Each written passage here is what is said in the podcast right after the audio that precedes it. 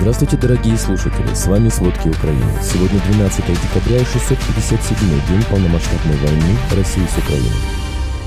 Евросоюз намерен привлечь 15 миллиардов евро из замороженных активов России для оказания финансовой помощи Украине. По информации Гладкова, над селом Бессонновка Белгородского района была сбита одна воздушная цель. Венгрия угрожает заблокировать дальнейшую поддержку Украины на переговорах о ее членстве в Европейском Союзе. Заключенного российского оппозиционера Алексея Навального вывезли из колонии, где он отбывал наказание и его местонахождение неизвестно. Обо всем подробнее. Евросоюз намерен привлечь 15 миллиардов евро из замороженных активов России для оказания финансовой помощи Украине. Неудачные попытки США и ЕС договориться о дополнительной финансовой поддержке Украины дали новый толчок предложениям использовать замороженные деньги России. Как утверждают источники, Еврокомиссия сначала потребует от депозитариев ценных бумаг, владеющих активами Российского Центробанка, размещать прибыль, полученную от них на отдельных счетах. Депозитарии ценных бумаг получают прибыль, реинвестируя средства от погашения ценных бумаг, таких как государственные облигации, поскольку платежи в Москву запрещены из-за санкций. На втором этапе плана прибыли будут перечислены в общий бюджет ЕС, чтобы помочь поддержать Украину, отмечают источники. Соединенные Штаты усиливают предоставление военных консультаций Украине и сейчас рекомендуют Киеву закрепиться на достигнутых позициях, держать оборону и наращивать силы и вооружение в течение года, пишет Нью-Йорк Таймс. Соединенные Штаты считают, что эта стратегия повысит самодостаточность Украины и обеспечит Киеву возможность дать отпор любой новой российской агрессии. По данным издания, цель такой стратегии заключается в том, чтобы создать достаточно достоверную угрозу, чтобы Россия могла рассмотреть возможность участия в содержательных переговорах в конце следующего года или в 2025 году. В то же время украинские чиновники изучают стратегии, основанные на успешных глубоких ударах по Крыму прошлой осенью. Они ищут креативные способы вывести Россию из равновесия с помощью атак на заводы оружия, склады вооружений и железнодорожные пути для перевозки боеприпасов, а также получить символические победы. Российский президент Владимир Путин делает ставку на уменьшение американской поддержки, указывая на его недавнее заявление о том, что если в Украине закончатся боеприпасы, предоставленные НАТО, то Россия победит за считанные дни. В ночь на 12 декабря в России над Белгородским районом работала противовоздушная оборона. Губернатор Белгородской области России Вячеслав Гладков в телеграмме сообщает, что над селом Бессоновка Белгородского района якобы сбита одна воздушная цель. Оперативные службы уточняют информацию о последствиях на земле. По предварительным данным российских властей пострадавших и разрушений нет.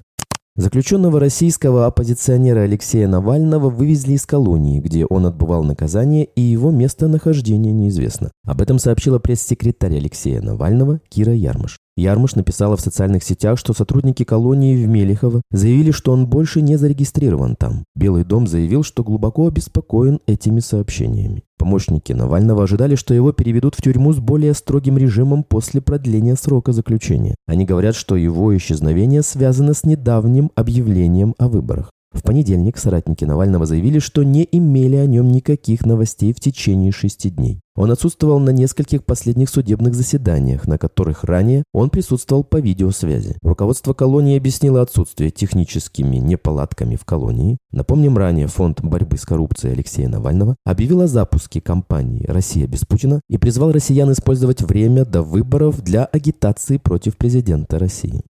Президент Украины Владимир Зеленский начал свой визит в США со встречи с министром обороны Ллойдом Мостином и председателем Объединенного комитета начальников штабов генералом Чарльзом Брауном. По словам Зеленского, на встрече обсудили вызовы для глобальной безопасности, развития событий на фронте и дальнейшее украинско-американское сотрудничество в сфере обороны. Напомним, во время визита в Соединенные Штаты 11-12 декабря президент Владимир Зеленский встретился не только с Джо Байденом, но и с представителями американского Конгресса, где рассматривается пакет дополнительного финансирования для Украины. Венгрия, угрожая заблокировать дальнейшую поддержку Украины на переговорах о ее членстве в Европейском Союзе, подрывает принцип единства ЕС. Об этом заявил президент Литвы Геннатас Науседа. Он подчеркнул, что считает, что сближение Украины с ЕС выгодно Венгрии. Науседа также выразил надежду, что не будет упущена возможность пригласить Украину в Молдову и начать официальные переговоры о членстве в Евросоюзе, предоставить Грузии статус кандидата в ЕС. Президент Эстонии Алар Карис отметил важность отправки России сигнала о том, что Европа едина и Украина принадлежит Европе.